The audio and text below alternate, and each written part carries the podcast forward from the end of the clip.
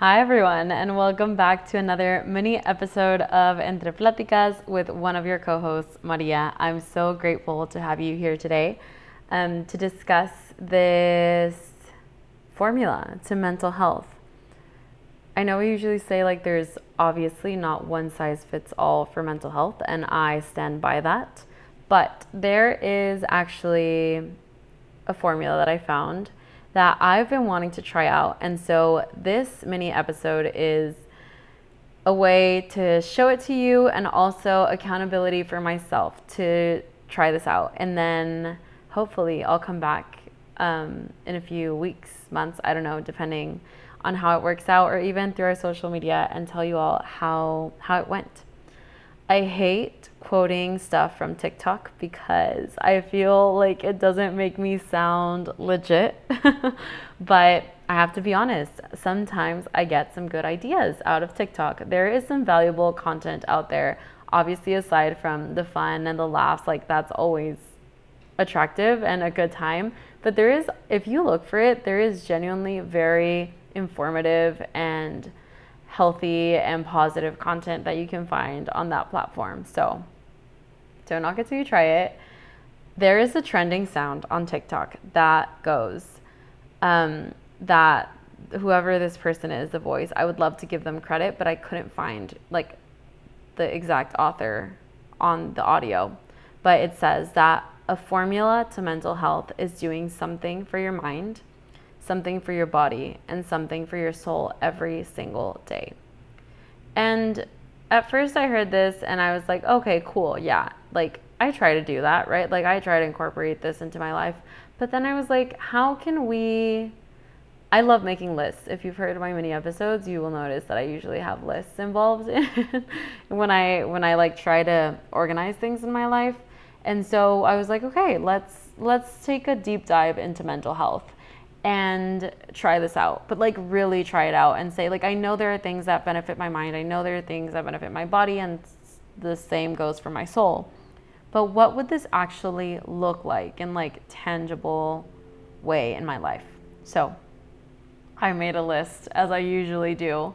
It just helps me organize my thoughts okay? Hopefully it's helpful to you as well. And if not well this is my invitation for you to try it as well so, aside from work, aside from school, aside from your main responsibilities in life, I want to challenge you because I'm challenging myself to write down a list of things that you can be doing every day for your mind, for your body, and for your soul. And I don't know, you know, you can put it on a list on your iPhone, on your uh, like post it on your computer, on your wall, on a Notion template where on your Google Calendar, wherever you want. And I want us to every day pick at least one thing from each area.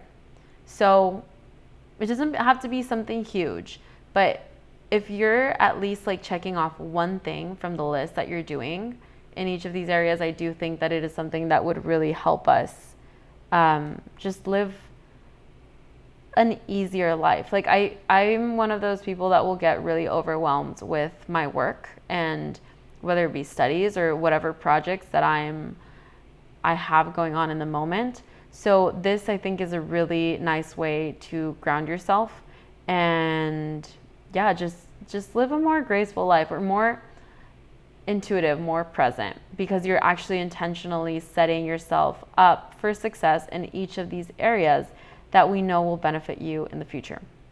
And it can be really overwhelming to say, like, I'm gonna exercise every day, or I need to make sure that I am seeing friends every single day of the week, or um, writing in my journal every single day. Like, those things are awesome if you can do them. But realistically, you're not gonna be able to do that every day. So, this seems like a way more tangible approach to addressing your mind, body, and soul connections. So I'm gonna give you a quick little list that I made for each one of ideas that I'm brainstorming um, for each of these areas.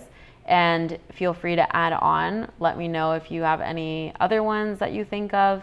But these are just some that I'm brainstorming brainstorming right now for me and that I want I'm to keep working on so that I can develop these like different areas of my life and hopefully start checking them off every day In let's start with mind. We're going to do mind, body and soul. So mind. Aside from work, aside from school, what are you doing for your mind? This can be um, reading on something that you're interested in, nonfiction, fiction, like any type of book is such a great way to exercise your mind, learn more about your interests.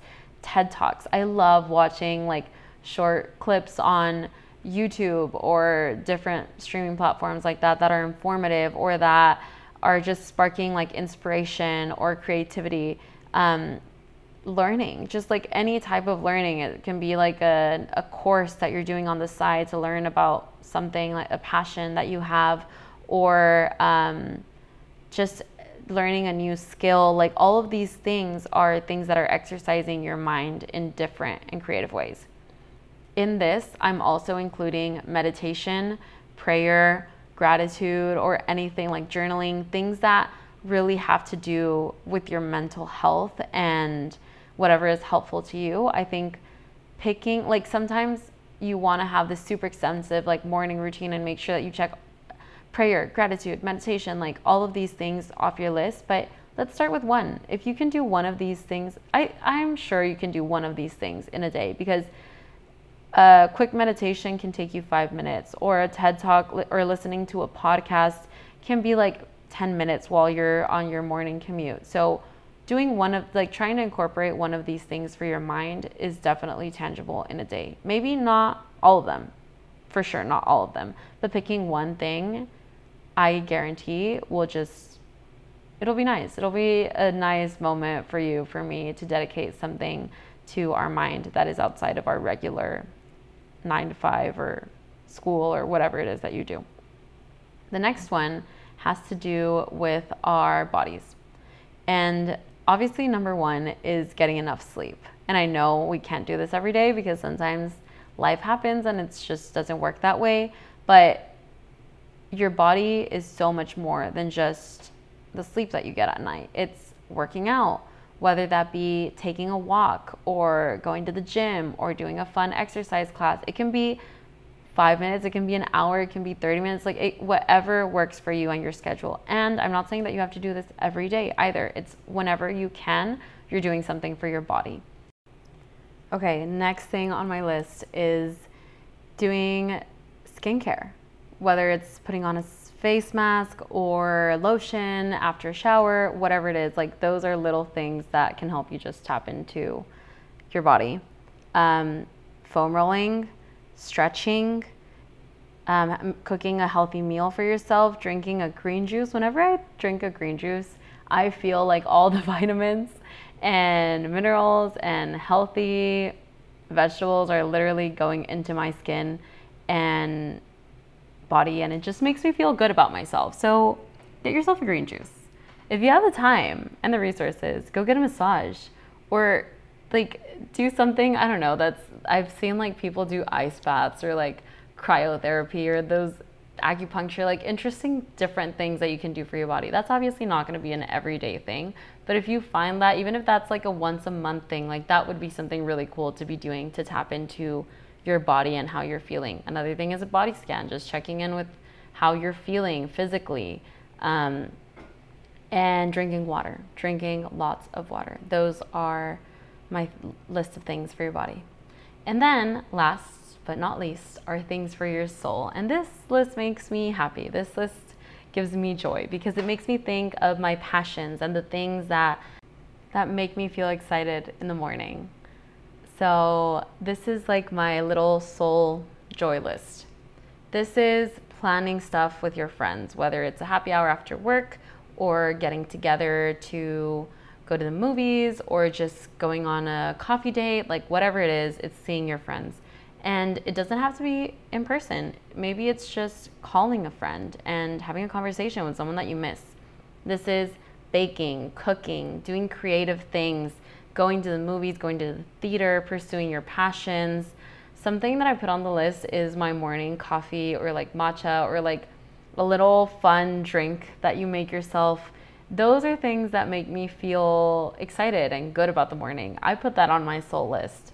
Painting, laughing. Like sometimes you just want to watch TikTok and have a good laugh or watch a rom-com or a comedy movie or I don't know, go to a comedy show or call a friend that know you know is going to make you laugh. Like those are things that you do for your soul.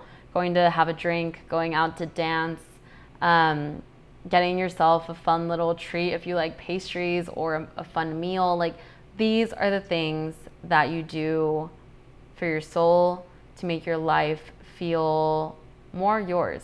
And this list is definitely going to vary from person to person. Um, these are just some of the things that make me and my soul feel good. um, but yeah, I these are this is just a small list of things that I definitely feel could benefit our mental health overall because we're intentionally picking and finding these things in our daily life that we're excited for and that are taking care of various areas and aspects of our life. And maybe you're already doing these things but being intentional and like checking off at least one a day is going to make our life a lot more intentional and therefore benefit our mental health. So, I'm super excited for this little experiment. Let me know what you thought. Let me know if you're going to incorporate it. And as always, thank you so, so much for being here. I'm very grateful to have this space where we can share these fun and interesting conversations and learn from each other. So thank you again, sending you all the best vibes and hoping to see you back next week. Bye.